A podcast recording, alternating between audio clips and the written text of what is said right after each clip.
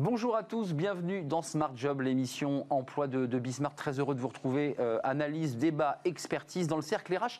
On va parler du Made in France. On en avait beaucoup parlé avant le Covid, on en a beaucoup parlé dans cette période post-Covid. Qu'en est-il exactement euh, Est-il possible eh bien, de relocaliser nos emplois en France?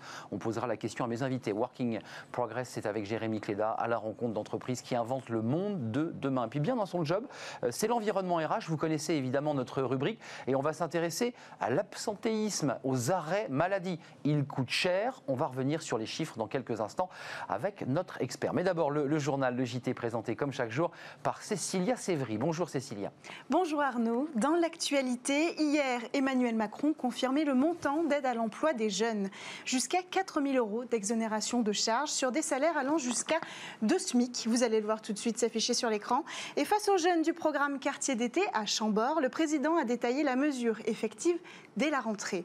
Une prime qui supprime toutes les charges pour les jeunes de moins de 25 ans. Elle concerne les contrats en CDI et en CDD d'au moins, moins, au minimum 3 mois. Pardon. Et euh, cette aide ne dépassera pas donc un an d'application. Cette compensation des cotisations sera versée trimestriellement par tranche de 1000 euros. 4,5 millions de salariés étaient en activité partielle au mois de juin. L'ADAR publie un rapport sur le marché du travail depuis le début de la crise sanitaire. En juin, on compte donc 1,5 million de salariés en équivalent temps plein. En mai, 833 000 entreprises ont déposé une demande pour 6,1 millions de salariés. Deux régions concentrent le plus de salariés indemnisés en activité partielle. Il s'agit de l'Île-de-France et de l'Auvergne-Rhône-Alpes. Les trois secteurs les plus représentés sont les services aux entreprises la restauration et hébergement, et puis enfin le secteur du commerce. C'est la fin du conflit pour les livreurs sans papier de Frichti après un mois et demi de grève. Depuis le début du mois de juin, quelques 200 livreurs à vélo et scooters réclamaient leur régularisation. À la suite d'un article de presse révélant la présence des livreurs sans papier chez Fristi, la société avait mis fin à cette collaboration avec ses travailleurs. Une mobilisation inédite dans ce secteur d'activité où le recours à des immigrés en situation irrégulière est assez fréquent. À l'issue du conflit, environ la moitié des travailleurs mobilisés ont pu entreprendre une démarche de régularisation. Les livreurs qui vont déposer une demande de titre de séjour pourront de nouveau travailler, mais ils devront à terme trouver un emploi salarié pour que leur régularisation soit pérenne. Recrutés comme auto-entrepreneurs pour Frischti, leur statut n'entre aujourd'hui pas dans les critères de régularisation pour le travail. Voilà pour les informations d'aujourd'hui. Merci Cécilia pour euh, toutes ces informations. On vous retrouve demain pour un nouveau JT. Bien dans son job, je l'évoquais il y a quelques instants, on parle de l'absentéisme des arrêts maladie. Oui, il coûte cher, il pénalise les entreprises et on en parle avec euh, notre expert Flaubert Vuillier. Bonjour. Bonjour Arnaud. Ravi de vous accueillir sur le plateau dans cette rubrique parce que vous êtes le fondateur de la manufacture RH. Vous vous êtes plongé dans ces chiffres à travers une étude de Malakoff-Médéric, étude passionnante, euh, et vous allez ouvrir des pistes d'ailleurs de, réflexion parce que je sais que vous allez vous adresser peut-être à la ministre. Euh, du Travail, Elisabeth Borne. D'abord, commençons par ce premier chiffre. 44% des salariés se sont vus prescrire un arrêt de travail en 2019. Précisons que c'est une étude qui est à cheval entre 2018 et 2019. Un Français sur deux s'est mis en arrêt maladie? Vous avez vu, naturellement, je dis s'est mis en arrêt maladie. Alors, déjà, quand on parle d'absentéisme, Arnaud, il faut bien imaginer, c'est un sujet très clivant. Donc, euh, moi, j'aime parler RH autour de chiffres, c'est important trop souvent, dans les années que j'ai pu connaître quand j'ai été DRH, on parlait de ressenti. Il est très important de parler d'absentéisme, de turnover avec des chiffres. Et en effet, ce chiffre de 44% est un chiffre qui parle. Après, il y a d'autres chiffres que euh, Malakoff Ménéric a sortis dans son étude. 37% euh, d'entre eux ont eu deux arrêts ou plus sur une période de 12 mois. Euh, et puis il y a ce chiffre que je trouve intéressant, il faut le commenter, il est fondamental. 13% des arrêts maladie n'étaient pas liés qu'à des causes, n'étaient liés, pardon, qu'à des causes professionnelles. Expliquez-moi ce chiffre. Écoutez, ce chiffre, il peut dépendre de beaucoup de paramètres. Après, ce qu'il est important d'avoir en tête, c'est se dire que 13% des personnes qui sont en arrêt ont eu un arrêt ou une absence due à une cause professionnelle, il y a là un vrai levier. Quand on parle d'absentéisme, on parle de chiffres énorme. On parle de 45 milliards, c'est euh, Alma Consulting qui a sorti une étude. 45 milliards 45 milliards de coûts directs pour les entreprises en France liés aux arrêts maladie, accidents du travail, maladies professionnelles, accidents de trajet. On parle de 60 milliards quand on calcule également euh, les coûts indirects. Donc ces 60 milliards, c'est très important. On parle de, il y a des études qui sont sorties, à peu près 19 jours euh, sur la dernière étude, euh, d'arrêt par an par collaborateur en comptant les week-ends, mais 19 jours, c'est important. Et on est sur un taux, je pense qu'il est important de l'avoir en tête, de un peu plus de 5% d'absentéisme euh, global en moyenne en France. Euh, Flaubert Vuillier, il y, a quand même un élément intéressant quand on a vécu dans l'entreprise. Vous avez eu une carrière dans l'entreprise. L'arrêt maladie, c'est parfois un, levier de pression qu'on fait sur les RH. On se met en arrêt parce qu'on n'est pas content de son poste, parce qu'on n'est pas content de ne pas avoir été augmenté. C'est vrai ça Ça arrive. Après, ça arrive. Attention, le sujet est clivant. Euh, oui, il est sensible. Hein. Il est très sensible, c'est de la dynamite. Hein. On est en train de manier de la dynamite, Arnaud, en parlant de l'absentéisme.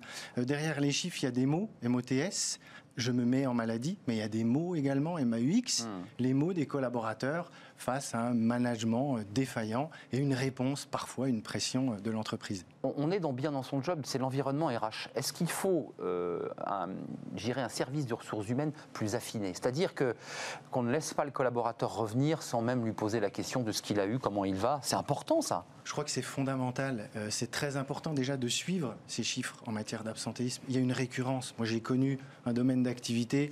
On savait très bien qu'au mois de novembre, il y avait un peu plus d'absentéisme à cause de la météo. C'est important là de renforcer les équipes. Pourquoi? Tout simplement parce que celui qui vient travailler, qui doit travailler pour deux, lui, il faut continuer de le motiver. Donc les DRH doivent avoir ces actions. Les DRH doivent manager l'absentéisme avec les managers. Un collaborateur qui a été absent même une journée, il faut le voir deux minutes mais savoir si son absence est très importante, due à un vrai problème, et là on manage positivement, eh ben, tu vas rester en télétravail, ou alors tu vas pas venir pendant deux jours parce que tu as un vrai problème que tu dois traiter, ou alors, ou alors il dit autre chose. Ou alors il dit autre chose. Il faut le traiter. Il faut traiter. Tu as, euh, tu as été malade. Est-ce que tu vas aller voir un médecin? Je veux un arrêt de travail. Fixer des règles hum. pour éviter que certains jouent avec cette règle. Sans parler des jours de carence. Dernier chiffre, il est important, puis on, va se tourner vers ce que vous proposez parce que c'est le télétravail thérapeutique. C'est quand même pas rien de l'entendre. 28% des arrêts n'ont pas été pris ou ont été pris partiellement. En un mot, bah, mon métier, par exemple, je suis malade, euh, bah, je ne vais pas quitter l'antenne. Donc je suis, j'ai bien le document, mais je ne vais pas utiliser mes jours d'arrêt. Exactement. Alors c'est, euh, ils ne l'ont pas utilisé du tout ou ils l'ont utilisé que partiellement. Mmh. Et là, je pense qu'il y a un vrai levier. C'est intéressant. Hein. C'est-à-dire que le collaborateur considère que bah, son poste est incontournable et que s'il ne vient pas, la boîte va mal. Exactement. Et donc il veut être présent, il veut continuer de travailler. Je pense que on avait évoqué l'autre jour euh, autour de cette même table le fait que euh, les dernières réticences sur le télétravail étaient tombées. Profitons-en. À la rentrée, on va avoir des personnes qui sont, euh, auront peut-être un petit rhume, qui vont se demander est-ce que je vais travailler ou pas mmh. à cause du Covid? Il faut permettre à ces gens-là de pouvoir télétravailler de manière thérapeutique en accord avec l'employeur, le collaborateur, juridique, là. Hein. le médecin. C'est juridique. Seules les grosses entreprises, moi j'ai fouillé avant de venir, j'ai trouvé un accord chez Peugeot sur le télétravail thérapeutique. Il faut que les euh, petites entreprises, les start-up, les ETI, les PME puissent bénéficier de ce télétravail thérapeutique. Euh, Pour le dire un peu crûment et concrètement, j'ai mal à la cheville, j'ai des soucis de genoux, j'ai des problèmes de dos, ça ne m'empêche pas de pouvoir en télétravail euh, pouvoir fournir une Exactement, je suis comptable, web marketeur, je joue au foot le week-end, je me fais une entorse, je peux continuer de faire mon job à distance, de bien le faire et de ne pas être impacté par les délais de carence et de ne pas perdre de salaire également. Euh, Flaubert Vullier, projetons-nous un tout petit peu parce que là, c'est les chiffres 2018-2019. J'imagine que vous attendez avec impatience les chiffres consolidés. C'est vrai que si on en croit les articles de presse, les témoignages, l'arrêt maladie pour le Covid a, a été extrêmement utilisé. Je me protège, je vais voir un médecin et je lui dis écoutez, je ne veux plus retourner au travail, donnez-moi un arrêt. Ça s'est passé comme ça. Ça arrive, ça arrive. Euh, il y a Même si ce que je dis est explosif. C'est explosif. Après, vous prenez la responsabilité De, de ce que vous dites, mais en effet, ce sont des choses qui arrivent, qu'on voit en entreprise. Il n'y a évidemment pas que ça et le chiffre qu'on a évoqué tout à l'heure avec des collaborateurs qui ne prennent pas leur arrêt de travail en totalité euh, vient pondérer euh, cet effet-là. Mais oui, ça existe, évidemment. une dernière question avant de nous quitter. Au-delà de ces chiffres, il nous raconte quoi de, gérer de la souffrance au travail? Ça, raconte des choses, ces chiffres-là? Ça raconte des, choses. Ces chiffres parlent, euh, que ce soit à travers des milliards d'euros, mais également hum. euh, à travers, ben oui, une souffrance au travail ou en tout cas un management qui peut être, qui peut être défaillant. Et ça, c'est vrai qu'il est très important de se poser sur ces chiffres pour remonter à la cause racine traiter le mal à la cause racine et euh, ben, qu'il y ait beaucoup plus d'épanouissement euh, dans l'entreprise. Et c'est le RH, ancien RH qui s'exprime. Euh, il faut, il faut du, RH très fin. Il faut aller au contact du collaborateur. Je, leur dis, c'est important ça, pour qu'il y ait un suivi précis. Il peut être psychologiquement touché, il peut avoir des difficultés avec son N plus 1, comme on dit. Donc c'est utile. C'est pas forcément fait dans les entreprises, ça. C'est pas forcément fait. Tout est dans la communication, tout est dans l'art de se dire les choses.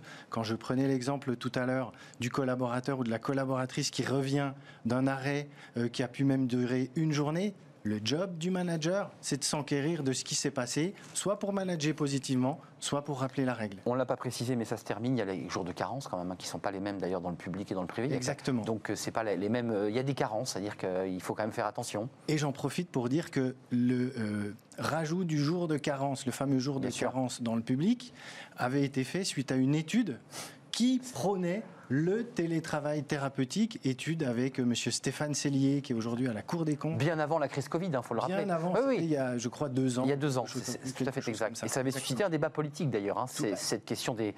C'est de la dynamique. C'est de la dynamique. Nous n'avons pas explosé sur ce plateau. Merci Flo. Pas encore. Pas encore. Merci Flaubert Vuillier, vous êtes le fondateur de la manufacture RH et vous reviendrez peut-être même d'ailleurs nous parler de ces chiffres 2020. Avec on, on, les attend. Merci. Tout de suite, c'est Working Progress. Vous connaissez notre rubrique à la rencontre d'entreprises, de start-up qui inventent le monde de demain, le monde d'aujourd'hui. C'est maintenant.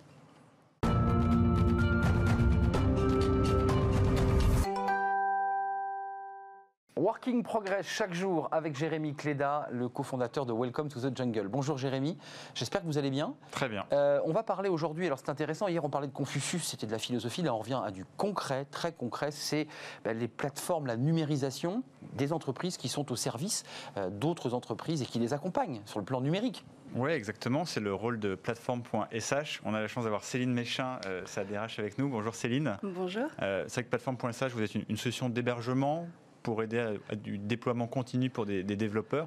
Vous avez une, clientèle assez, assez spécifique.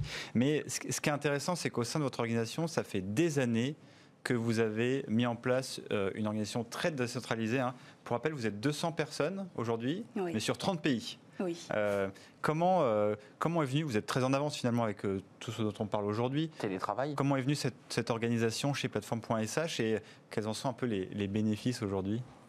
Alors, pour la petite histoire, à l'origine, ce n'était pas une volonté de la société d'être distribuée. Euh, Plateforme.sh est le spin-off d'une société française et on a ouvert un petit bureau parisien et on a construit une équipe autour de ça. Il se trouve que l'un des, des cofondateurs de la société a décidé de se mettre au vert avec sa famille et a déménagé dans le sud de la France.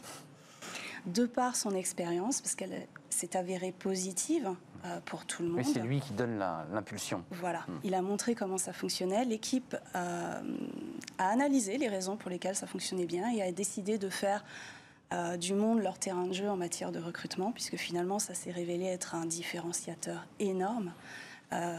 j'ai reçu 15 000 candidatures sur ces 12 derniers mois. Ah oui.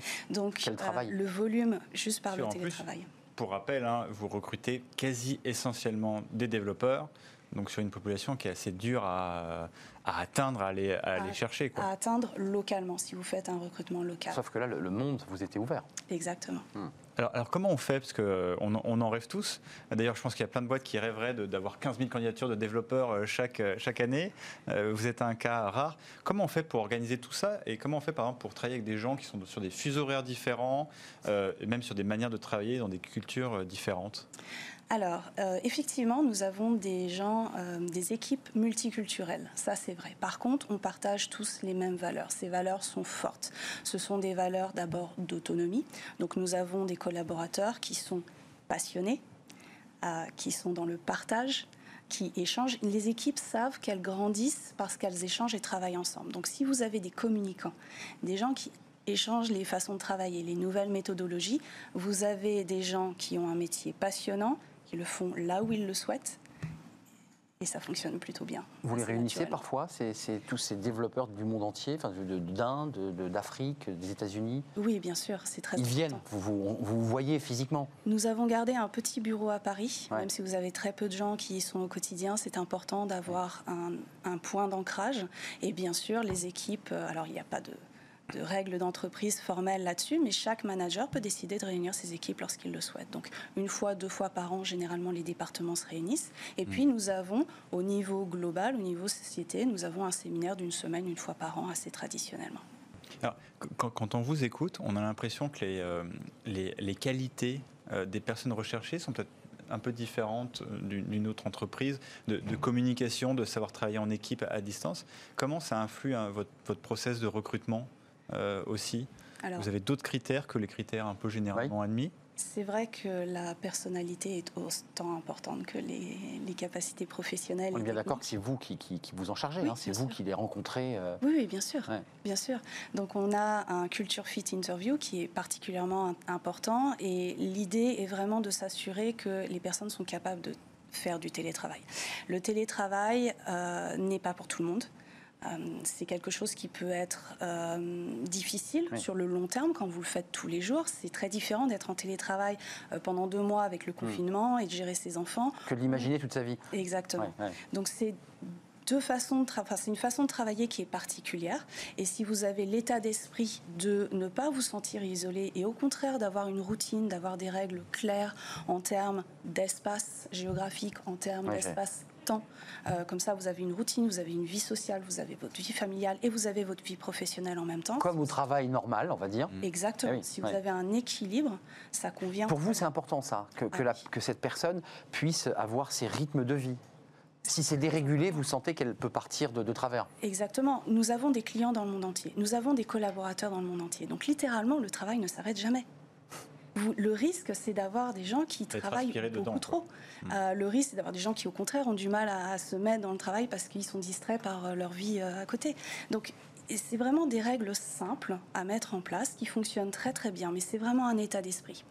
Euh, voilà. Et, et comment alors on, euh, fait pour mettre ça en place? Parce que j'imagine qu'on a la solution de facilité, c'est de, de recruter que des gens qui ont fait du télétravail avant. Mm. Comme ça, on se dit, bon, Ils savent. pas de risque.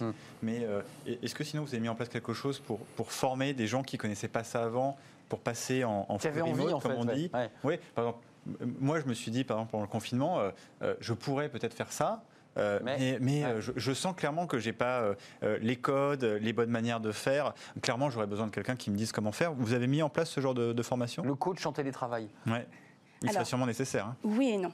Euh, cela fait maintenant dix ans que la société est entièrement organisée autour du télétravail. Oui, donc, donc, euh, quand les gens intègrent la société, ils ont déjà tous les outils de communication. Et ils savent.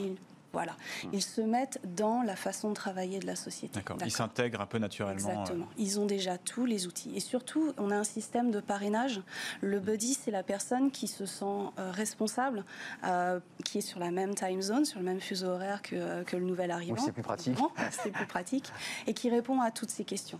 Donc il y a un vrai... euh, dans nos Ouais. cultures d'entreprise, il y a une notion très importante qui est le soutien aux autres. On est là pour travailler ensemble. Ça ne fonctionne que si on fonctionne tous ensemble. Mais question pratique, parce que là on voit bien que votre entreprise, c'est pas une entreprise comme les autres, elle a finalement des tout petits bureaux et, et beaucoup de collaborateurs partis ailleurs. Ils travaillent où dans la grande majorité, vos collaborateurs qui sont disséminés? Ils ont choisi un espace coworking, ils sont dans leur chambre. Comment, comment ça s'organise? Alors déjà géographiquement, euh, 40 ou 45% des équipes sont en Europe, Hmm. Euh, à peu près le même pourcentage sur la région Nord-Amérique. Euh, donc voilà déjà pour, euh, pour l'idée, parce que ça veut dire qu'on a toujours plusieurs heures Oui. de, en commun, commun. ensemble. Où, où que soient basées les équipes. Après, la plupart des gens travaillent de chez eux. Mais ça, ça veut dire qu'ils ont un espace de travail Eh oui. dédié. Ça, c'est très important parce qu'on l'a vu avec le confinement, les gens qui ne sont pas préparés se retrouvent avec leur bébé sur les genoux au milieu du salon. Et bien évidemment, ce ne sont pas des conditions sereines pour travailler. Hmm. D'accord? Euh, Certains aiment bien changer. Donc, euh, certains vont euh, une fois par semaine au café en face, un espace de coworking. Pour éviter cette routine finalement, Voilà. l'impression qu'ils sont au travail. Exactement. Et certains euh, ont envie de voyager. que vous leur permettait naturellement. Ah oui, bien sûr. On voit, il y, a- il y a plein d'entreprises aujourd'hui qui, qui, qui- qui sont très strictes sur le lieu du télétravail. D'ailleurs, finalement, on fait que déporter une problématique euh, Et on crée un bureau ailleurs finalement. Vous, voilà, c'est- pas un sujet. Est-ce que c'est aussi un sujet, par exemple, je sais pas moi, où vous êtes sur des, des, des- des choses sensibles, sur la sécurité euh, des données euh, euh, et autres? C'est quelque chose aussi où vous voyez que c'est des nouvelles problématiques qui, euh, qu'on découvre de, au fur et à mesure? Protection Alors, des données, ouais. C'est une excellente question. Euh, nous avons bien sûr des règles de configuration, euh, etc. Donc les gens sont majoritairement ingénieurs, donc ils sont autonomes et ils sont formés. Oui, ils savent les mettre en place. Donc ils savent le faire. Après, les gens peuvent voyager aussi, parce que l'aspect télétravail, c'est que si vous avez envie de visiter l'Europe, pourquoi pas. Euh, ce qu'il faut, c'est simplement prévenir l'employeur qu'il soit d'accord sur l'idée, parce que ça peut avoir un impact sur les équipes. Bon. Et sur les données, parce que c'est une question très données. importante. Alors, il y a des endroits qui sont plus risqués que d'autres. Eh oui. Bien sûr, il y a des endroits où, euh, où on demande aux gens de ne pas aller. Hmm. Des pays, vous voulez dire? Oui. Des pays où. Lesquels, par exemple? La Euh, par Russie? exemple, euh, voilà, la Russie, ça fait partie des. euh, L'Iran, je crois aussi. L'Iran La des- Chine, peut-être? La Chine, nous avons des collaborateurs en Chine. D'accord. Et donc, il n'y a pas de souci, parce qu'on sait que la Chine est très, très active? Certaines zones de la Chine, non, visiblement non. Bon, tout va bien en Chine. Pour nous, tout va bien pour l'instant. Merci, merci d'être venu sur notre plateau, Céline Méchin. DRH de plateforme.sh, et vous passez votre vie dans le monde entier. Vous voyagez, euh, ça s'appelle le voyage immobile en fait, c'est comme ça C'est ça. C'est le voyage immobile chaque jour. Merci d'être venu sur le plateau. Tout de suite, c'est Travailler demain avec Jérémy Cléda, évidemment, à la rencontre d'une entreprise, d'une start-up. Travailler demain euh, avec Jérémy Cléda, évidemment. On s'intéresse au team building. C'est- C'est un- une expression qu'on utilise beaucoup. Tiens, on a- on n'a qu'à se faire un team building. Oui, exactement. Alors c'est compliqué à organiser, surtout en ce moment. Euh, juste avant, d'ailleurs, on, était avec une entreprise qui avait ses équipes très dispersées. Souvent, la question, c'est comment en fait on, on peut animer des rituels à distance. Euh, ben, c'est clairement l'objectif de, de Tribali. Euh, bonjour, Adrien Aubry. Bah, vous avez euh, fondé euh, Tribali. Justement, le but, c'est d'aider l'entreprise à distance à garder, conserver ses rituels.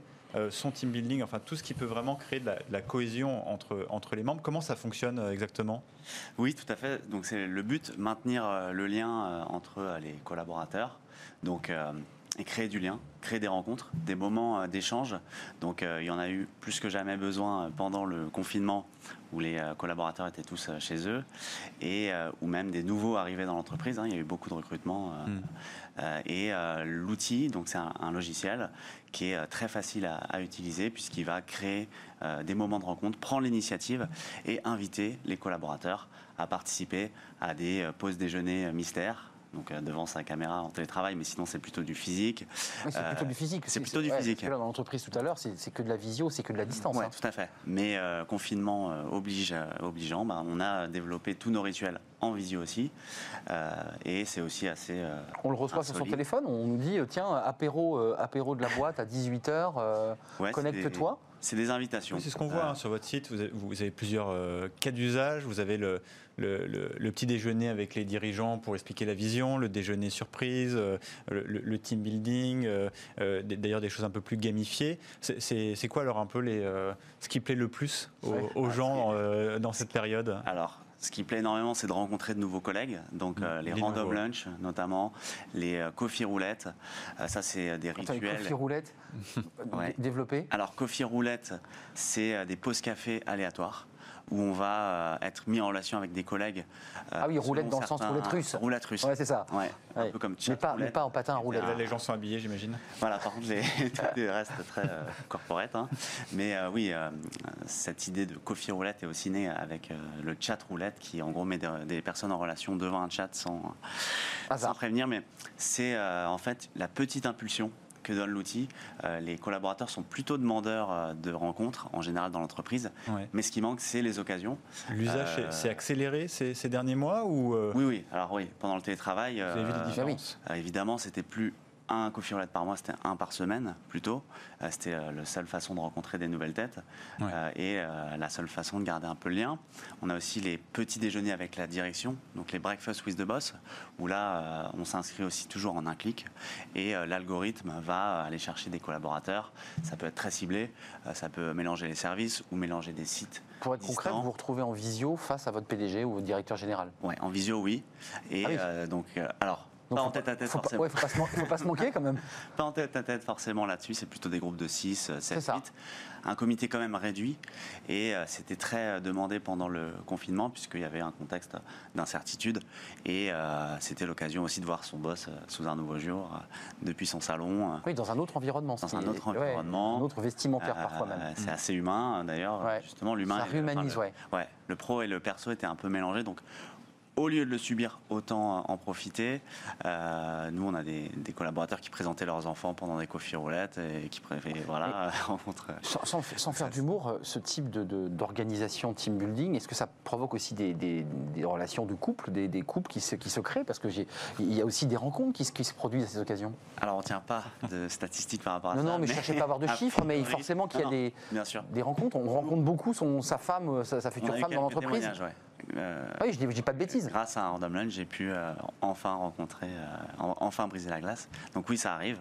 Euh, c'est pas le but premier de l'outil, mais forcément, qui dit rencontre, Eh ouais. dit euh, potentiel illimité par rapport aux rencontres. Et c'est ça qui est sympa aussi.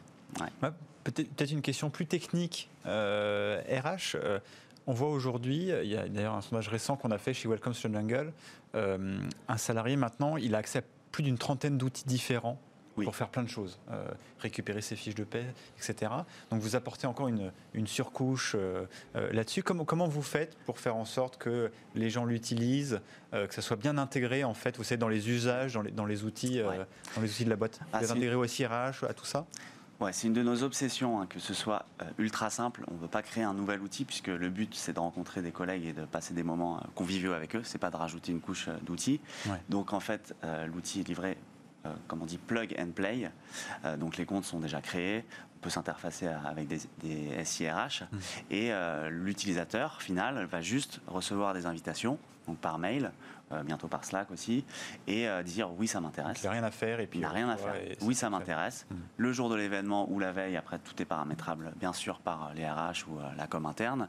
Eh bien, il reçoit son groupe. Il peut y avoir un thème. Il peut y avoir des questions brise-glace. Pendant le confinement, on, a, on s'est pas mal lâché sur, sur les questions pour, pour briser la glace. C'était des, des questions comme dans quel film aimerais-tu être confiné? Donc des petites astuces comme ça Ouais. pour, euh, pour créer Un peu décalé, un, peu. décalé. ouais. Il y avait des questionnaires spéciaux euh, télétravail. Euh, c'est quoi le bon plan du moment, ton activité physique favorite? Euh, Donc les gens s'échangeaient leurs bons plans. Mhm. Mindspace est gratuit en ce moment, vas-y. Donc voilà, c'était au lieu de subir, autant profiter de ces moments-là. C'est des moments de pause. Euh, en France, on a la chance d'avoir Ouais. des longs moments de pause, On notamment le déj. Exactement. Donc euh, profitons-en et cassons la routine. Profitons-en avec, avec Tribali. C'est Oui. Tribali avec deux E. Tribali.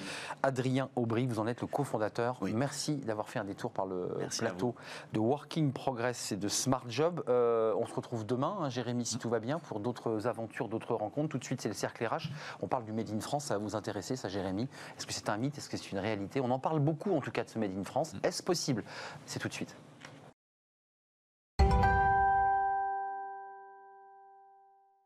Le cercle vous connaissez notre rendez-vous, c'est notre débat. On va s'intéresser au Made in France. On en a beaucoup parlé. Souvenez-nous euh, d'Arnaud Montebourg. Il avait soutenu le Made in France. Euh, On en parle aujourd'hui, évidemment, dans cette période Covid. Beaucoup ont pensé, estimaient bien que les entreprises allaient revenir, euh, allaient relocaliser leur production et donc eh bien, faire revenir des emplois ici sur notre territoire. Mythe ou réalité On en parle avec mes, mes invités. C'est un sujet euh, important parce que la rentrée s'annonce complexe et la question du Made in France, elle est évidemment euh, sur toutes les, les lèvres euh, des, des- des ministres. Gilles Attaf, merci d'être avec nous.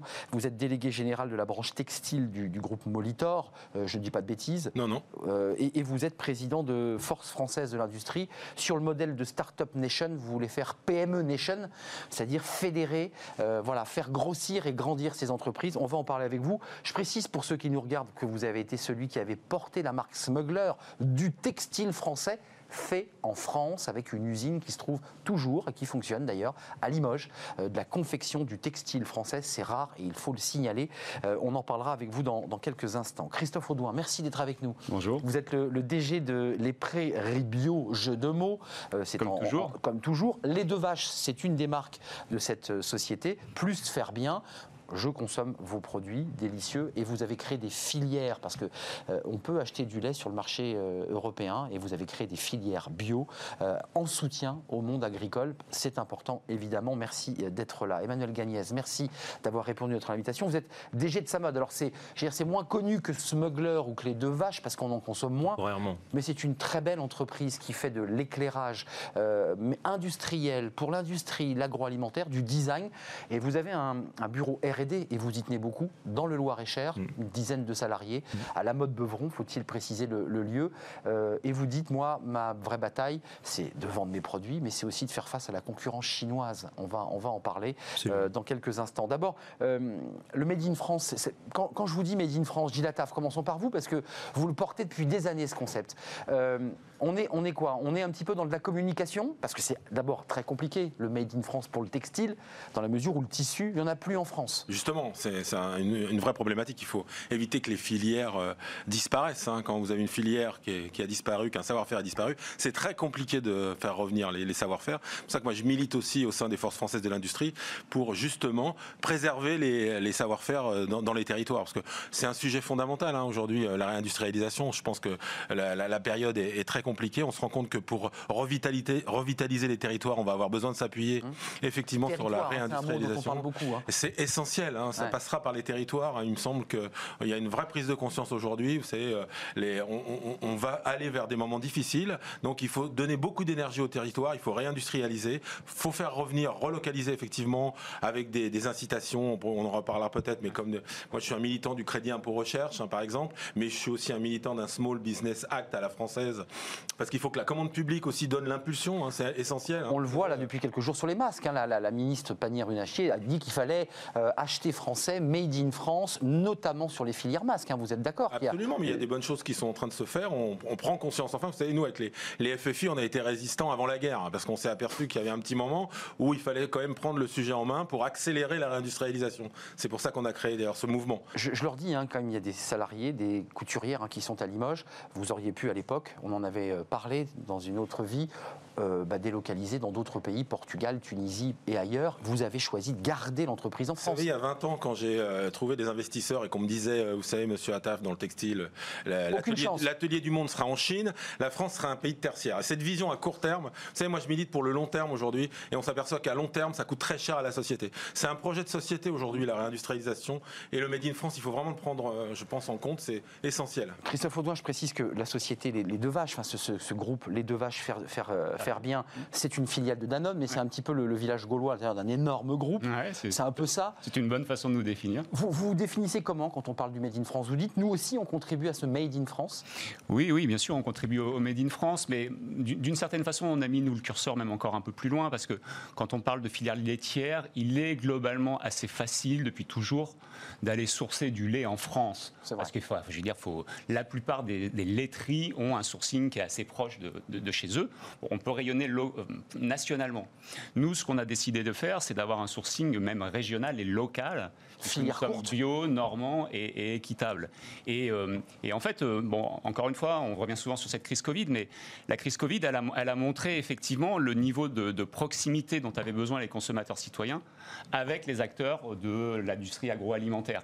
Et que euh, quand on parlait de distanciation sociale, finalement, eux étaient sur de la proximité sociale parce qu'ils se, se rendaient compte, face à une crise aussi sévère que celle-ci, et puis on va en avoir d'autres, économiques, environnementale, que finalement la proximité avec les acteurs qui font l'agroalimentaire, les éleveurs, et j'espère qu'on en parlera, est essentielle justement pour cela. Mais le fameux territoire, parce qu'ils maillent le territoire, ces éleveurs. Tout à fait. Et, donc on parle d'une certaine forme de souveraineté et d'autonomie, hein, on en a beaucoup parlé. Hmm. Et ce qui est super intéressant, bien sûr tout le monde est d'accord pour dire que le Made in France et que le local est une très très bonne idée. Tout le monde est d'accord, c'est vrai. Mais oui, tout le monde est d'accord. Ce qui est intéressant, c'est de regarder ce que ça engendre en termes de conséquences justement dans tous les acteurs, toutes les parties prenantes de l'entreprise, que ce soit les agriculteurs, les consommateurs et les transformateurs comme nous. Et c'est ça qui est super intéressant. Ce sont les effets collatéraux positifs d'un rapprochement des acteurs sur un, un, un- un ancrage territorial, comme on dit, qui est, par exemple pour nous la Normandie. Je ne veux, veux pas doucher notre débat, mais c'est vrai que depuis qu'on parle de, ce- de ces relocalisations, pendant tout le Covid, il y a eu beaucoup d'articles, de reportages sur les entreprises ont bien compris qu'il fallait relocaliser. Dans les faits, euh, il n'y a pas beaucoup de relocalisation pour l'instant. J'ai vu que Sanofi allait rapatrier un, un laboratoire qui partait normalement à Singapour, qui va arriver en France. Et puis je crois qu'il y a Ericsson qui va installer euh, un bureau d'études euh, du côté de la Bretagne. Tout ça, il reste assez faible. Euh, du côté de sa mode, pourquoi vous avez fait le choix, euh, Emmanuel Gagnès, de, de, fabriquer Made in France? Parce que euh, dans votre secteur d'activité, euh, là, pour le coup, autant le lait, c'est proche, autant tout ce qui est vos produits, on peut les faire dans le monde entier. D'ailleurs, la plupart des luminaires ne sont pas fabriqués en Europe. Nous, on a fait le choix, c'était un choix de cœur, de raison et de portefeuille. Donc en fait, c'était assez facile d'aligner les intérêts. Euh, ça fait quatre générations qu'on fait du Made in France. C'était, c'est une société très ancienne, qui a presque un siècle. Euh, on a les, probablement les meilleures compétences. On a investi dans le design, on a préservé les compétences, on a contribué au développement territorial. Donc moi, je suis très très sensible à ce que vous dites. C'est, indispensable de, de revitaliser l'industrie parce que c'est la condition pour que les territoires existent et vivent encore. Euh, donc il y a une espèce de relation extrêmement vertueuse à maintenir à la fois des populations, euh, des perspectives de carrière, euh, des services publics comme des écoles, déployer la Il faut fibre. toute la chaîne, En fait, évidemment. voilà, ça s'appréhende comme, en fait, comme un écosystème. Et donc nous, on y a contribué. Alors on a eu la chance de pouvoir diversifier nos, nos clientèles et de toujours défendre en fait une valeur qui était perceptible par le client, Euh, que ce soit du design, que ce soit de l'excellence technique, que ce soit une Donc vous, extrême vous l'avez durabilité. utilisé ce levier du Made in France. Vous avez dit voilà, ça c'est fait par des ingénieurs, ça a été développé, fabriqué par des ouvriers français ou des salariés français. Et ça c'était un, un- un acte important, ça, de, pour l'achat. La personne en face vous dit ah oui, effectivement, donc c'est de la qualité.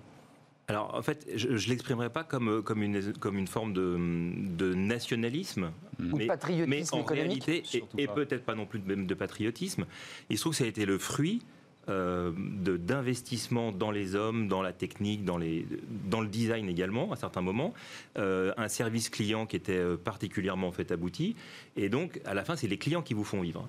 Donc on a réussi à développer, euh, je pense en fait, une chaîne de valeur ou à développer une proposition de valeur qui trouvait ces différentes niches de clientèle Ouais. et qui nous permettait de résister. Alors euh, les Chinois, ils font des produits extraordinaires un peu chers, des produits euh, très mauvais, pas chers du tout. La question, c'est de savoir à quel client vous vous adressez. Et donc, nous, on a trouvé, je pense, un, un- un positionnement qui est sain et honnête, c'est-à-dire une extrême qualité, une hyper durabilité. euh, des produits réparables et recyclables. Je pense que la question de la protection de l'environnement et des, des circuits de marchandises, c'est un vrai Ouais. sujet. Nous, c'est- notre ADN, c'est de ne jamais faire d'obsolescence programmée. Et pire que ça, c'est dire tous nos luminaires sont réparables. C'est-à-dire que 30 ans plus tard, on a fourni des pièces détachées à des grands clients, des, en- des grandes entreprises industrielles. Et ça c'est souvent utile. hein. Parce Euh, qu'on maîtrise la fabrication. Si vous avez perdu la fabrication, vous pouvez considérer que vous avez que le marketing et le design, et que vous, mais vous, vous perdez le savoir. Donc le, le fait d'avoir envoyé, disons en Chine, euh, la production industrielle, ça s'appelle signer Bon. son arrêt de mort. Bah, mettons les pieds dans le plat. Gilles Attaf, c'est pareil pour le textile. Mais si vous Je prenez pense, les je pense coûts pas à la Chine pour le textile, mais enfin, c'est sûr, c'est les costumes ne sont pas le même prix. Je veux dire, c'est Certes, mais alors écoutez, moi je pense que c'est un projet sociétal aussi. hein. Il y a un projet quand même qu'il faut. c'est ce que dit la ministre. hein. Ah, a vous allez payer plus cher, mais vous savez pourquoi euh, si, si vous prenez les, les coûts cachés des délocalisations à terme, vous voyez ça. ce que ça peut coûter euh, en bilan carbone, euh, en bilan social, parce que le chômage de masse, euh, c'est quand même quelque chose d'important. hein. Euh, Rappelons-nous, euh, il y a un an, euh, il y a euh, maintenant deux ans, on était sur les gilets jaunes. Enfin, il y a des sujets quand même sur les territoires. Il se passe des choses. beaucoup de mal, Voilà, et- l'industrie, c'est quand même un formidable moyen de refaire démarrer l'ascenseur social. Moi, je suis un passionné des usines. C'est pas un gros mot, une usine. C'est magnifique. On peut commencer en bas de la chaîne, évoluer et proposer une- un, vrai, un vrai plan de carrière en étant dans une usine. Et ça me semble essentiel. Donc, les coûts cachés des délocalisations pendant des années, sans parler de la perte de la souveraineté nationale, qui nous a coûté une fortune.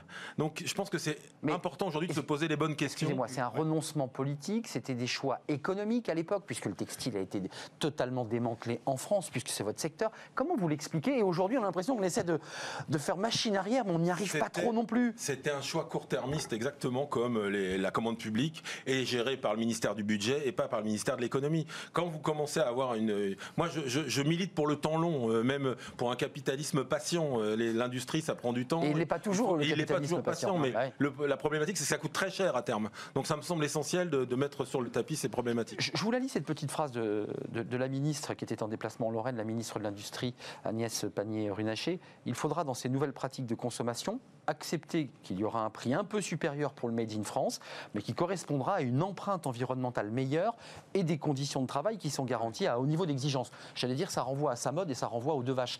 Euh, donc, il y a quand même de la pédagogie à faire euh, vers le consommateur, parce que le consommateur, il dit à un moment donné, moi, je vais quand même aller chercher un produit pas cher. Enfin, Mm. Il y a ce risque. Bien sûr, il y a extrêmement de sens à donner à, à ce Made in France ou à cette consommation euh, locale. Parce qu'en réalité, moi je reviens aussi sur les, sur les enjeux et les, la valeur ajoutée de, de rapprocher les sourcings. Alors dans l'agroalimentaire, c'est c'est fondamental. Si ça n'a pas toujours été le cas auparavant, il ne faut pas forcément euh, condamner ce qui a été fait, c'est que c'était simplement plus, plus facile sur notamment du sourcing de lait, de fruits. C'est-à-dire que pour un industriel, être capable de délivrer 365 jours par an un yaourt aux fruits à la fraise, Avec la même qualité, le même goût. l'objectif. Ouais. Et donc, quand vous commencez à rentrer dans de la relocalisation et dans du sourcing beaucoup plus français, voire même régional, comme c'est le cas pour nous, Normandie, vous rentrez dans une zone de risque en termes de sourcing qui est considérable. Vous nous dites Donc, pas sûr de pouvoir approvisionner tout le monde sur. euh, voilà, ce qui est ça. vertueux et ce qui est super intéressant et qui va répondre en partie à la valeur, c'est qu'on peut le voir comme un risque, mais on peut le voir comme une formidable opportunité. Parce que quand à un moment on prend un engagement comme le nôtre, par exemple, qui consiste à dire notre lait est 100% normand, ça veut dire qu'on est obligé de le faire. Et que le Ah oui. jour où il y a une crise climatique, une sécheresse considérable, comme on en a maintenant en Basse-Normandie, en, en qu'est-ce qu'on fait?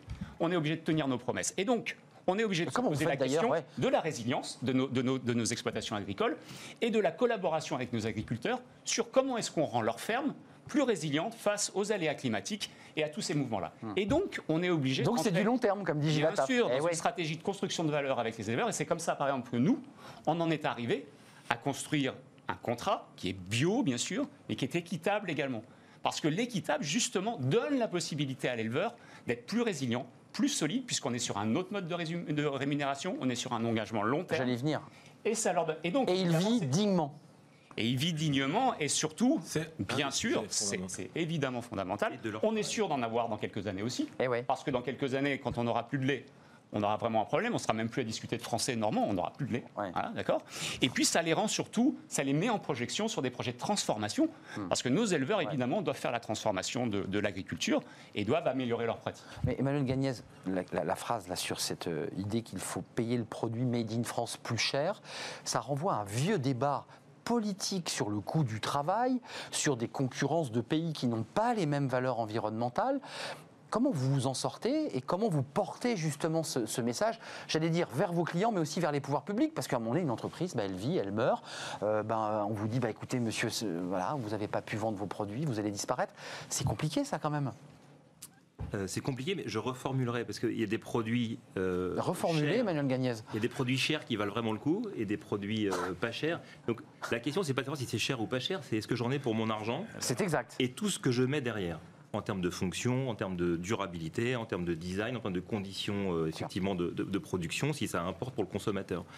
Donc euh, évidemment, tous les, tous les, euh, les contraintes que nous nous sommes mises, particulièrement en France, autour de, on va dire, de l'écosystème juridique et fiscal, et des prélèvements sur le travail, étaient probablement pas la meilleure stratégie. C'est compliqué de faire de l'innovation avec un tel coût. En revanche, quand vous y arrivez, On a le plus fort taux hein, euh, de, de charge hein, dans l'ensemble de l'Europe, hein, des pays Exactement. européens. Et, et tous les, et tous les choix de baisse de charges qui ont été faits sont toujours euh, limités, en fait, capés aux emplois réputés les moins qualifiés. Je ne suis pas sûr qu'une stratégie industrielle à valeur ajoutée se fasse Comme la dans, vôtre, dans ces conditions. Mais Mm.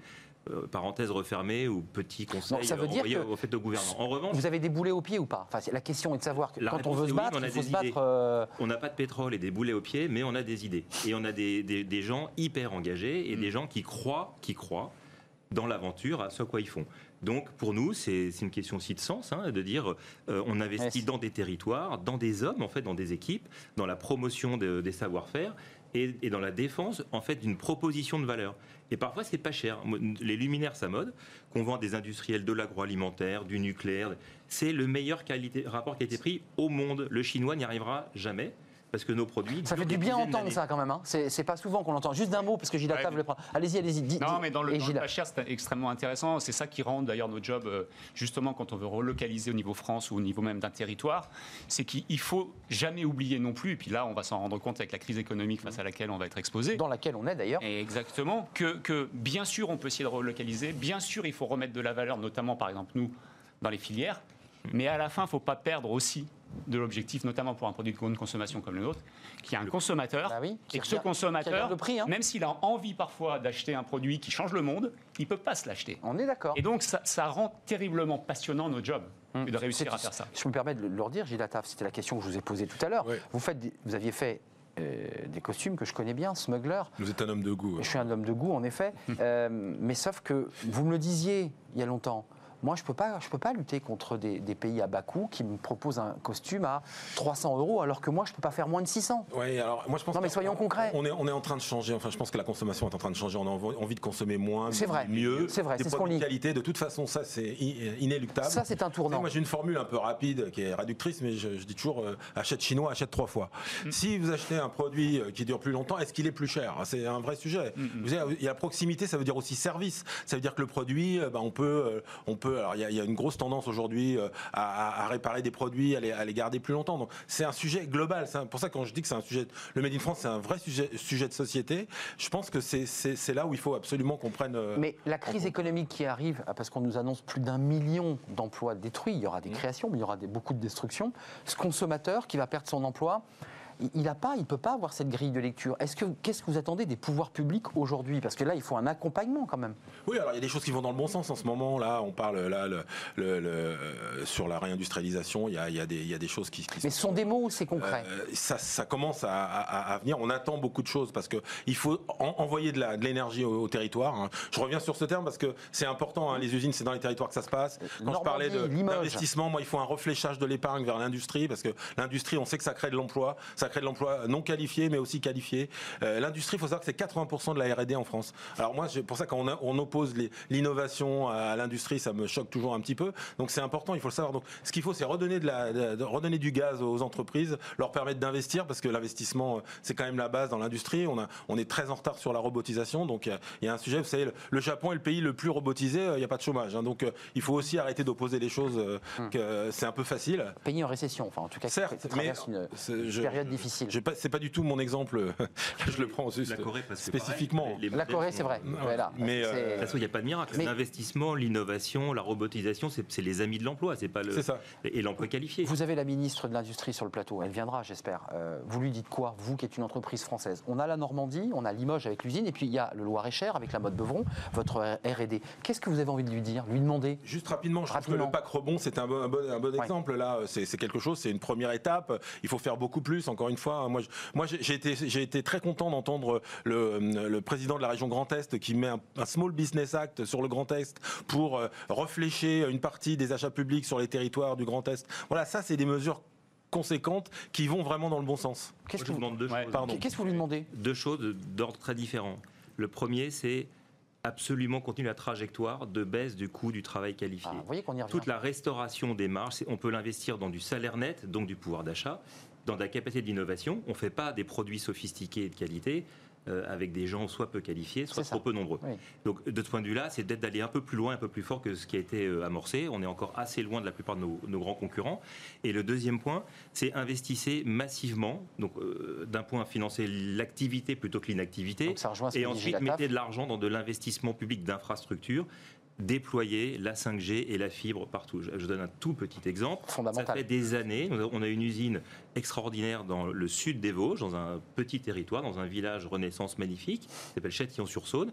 Euh, on attend toujours, toujours la 5G, la 4G, ou bien La 4G, fibre, oui, ça, pour qu'on la puisse 4G envoyer les mails. Ou la fibre, ou la fibre, pour nous relier aux équipes commerciales à travers l'Europe et au centre de R&D en fait à la mode Beuvron. Juste, vous faites Voilà. comment, Ça c'est du bon argent, c'est de l'argent Bah qui oui. reste ici. Ouais. Non mais ça c'est un investissement utile. Le maillage et numérique, qui va et qui fait que je peux projeter mes produits, ma donnée marketing Bah oui. partout sur la planète.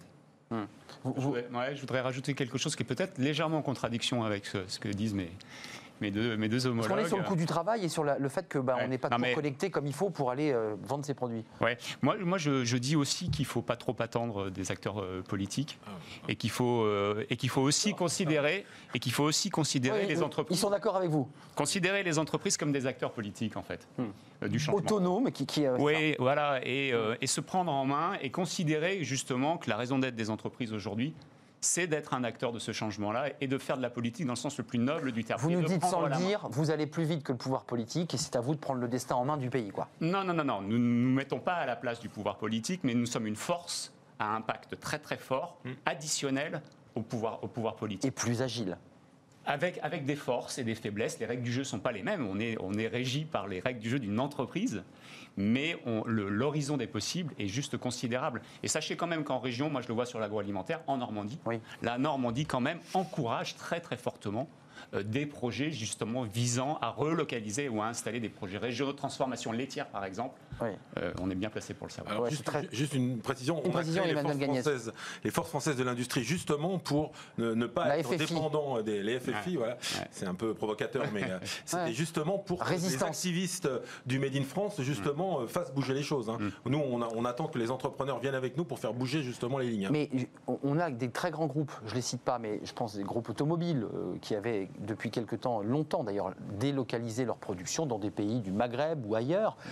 On se dit, tiens, ils vont revenir, ils ne reviendront pas. Donc ça peut jouer sur les PME, les ETI, ce sont celles-là qui vont euh, rester made in France, puisque les grands groupes se sont mondialisés et on ne peut pas faire grand-chose. Moi, je pense que tout le monde peut refaire du Made in France. Encore faut-il trouver le bon, euh, les, les bons créneaux en fait, et, et les niches. Euh, je pense que le, sujet de l'innovation et de l'accès à, à la formation, c'est très important. Donc, de ce point de vue, le crédit impôt recherche est, est un assez bon outil. Donc, moi, j'y crois en fait quand même.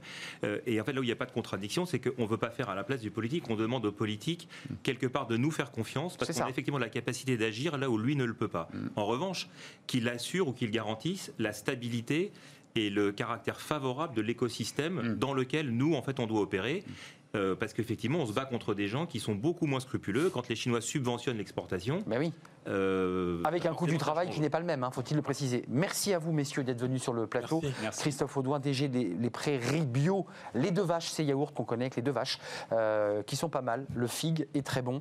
Euh, merci Emmanuel Gagnet. Je connais moins vos, vos produits. Je suis allé voir, vous faites de très très beaux produits d'éclairage euh, et design aussi, c'est intéressant. Vous êtes le directeur général de Samod, société créée en 1927, implantée entre autres dans le Loir-et-Cher et dans les Vosges.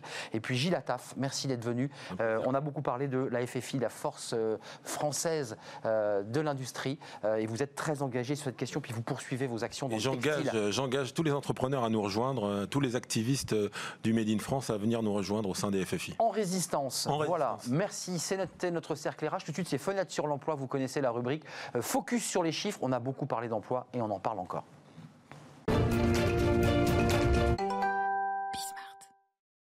Fenêtre sur l'emploi, les chiffres de l'emploi, le recrutement. On en parle dans Smart Job chaque jour et je suis avec Jean-Marc Buanic. Bonjour Jean-Marc. Bonjour. Vous êtes le fondateur et directeur général de Persuaders RH, qui est un cabinet de recrutement. Euh, D'abord, une question un peu technique, parce que c'est l'intérêt de, de notre rubrique.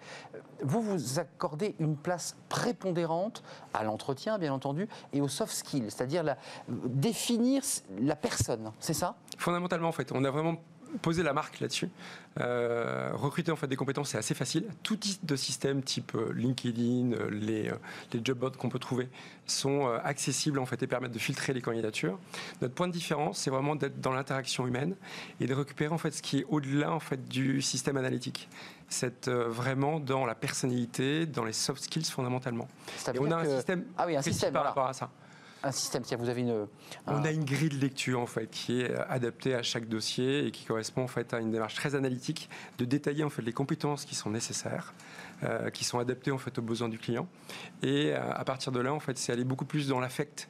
Et euh, vous savez en fait en coaching on dit qu'on est euh, tête, corps, cœur et on est pile dans cette logique là de euh, d'être euh, à la fois très intellectuel sur la démarche analytique et à la fois aussi beaucoup en fait dans ce qui se passe. Qu'est-ce qu'on ressent? Là, vous voyez, en fait, euh, je me sens un peu déstabilisé, c'est nouveau pour moi et euh, je l'accepte. Ouais. Euh, Mais vous vous débrouillez très bien par ouais, ailleurs. merci beaucoup, c'est très sympathique. Mais- Parce que vous le faites bien aussi. Mais... Euh, Ce qui est intéressant, c'est que ça nous demande un gros travail, parce qu'il faut d'abord du côté client qu'il vous, il vous donne quelques clés, euh, et vous ensuite que vous puissiez les transposer lors d'un entretien euh, extrêmement charté et organisé. C'est pas si simple, ça, ça prend beaucoup de temps, j'imagine. C'est intéressant, en fait, ça ressemble un peu au métier du journaliste. Bah oui. Euh, je me pose des questions, qu'est-ce qui se passe Comment je drive en fait l'échange C'est ça. Où est-ce que je veux aller J'ai combien de temps Euh, Est-ce que j'ai cadré l'échange Qu'est-ce que je veux récupérer en fait à la fin de, de- de l'interview Exactement. Euh, autant vis-à-vis en fait du patron que vis-à-vis du candidat. Donc on a un, un temps qui est respecté, qui doit être organisé. Euh, on doit anticiper, on doit faire du chaud et du froid. C'est un vrai jeu en fait. Euh, mais comme le métier de journaliste, je- on je- doit je- animer l'échange pour avoir l'un- le, le- le- le noyau. Mais Jean-Marc Banic, une question corporelle. Dans le choix de vos recrutements, vous, de vos collaborateurs, j'imagine que vous aussi, vous avez des choix particuliers parce que faire ce métier, finalement, de psychologie, d'analyse un peu fine, ça demande des qualités un peu supérieures que simplement avoir la, la simple compétence. Non, c'est c'est compliqué votre recrutement chez vous pour recruter le bon collaborateur. C'est pas facile en effet. Alors on a des bonnes réussites, d'excellentes réussites en fait euh, sur les différentes agences, et on peut avoir en fait des difficultés sur d'autres. Euh, le schéma, c'est qu'il faut s'écouter. Il y a un, une, euh, un système de fonctionnement en recrutement. Dans le doute, je vous laisse finir. Dans le doute, aucun doute. Dans le doute, aucun doute. Si vous avez un doute dans un process de recrutement, no way, vous arrêtez. Un doute.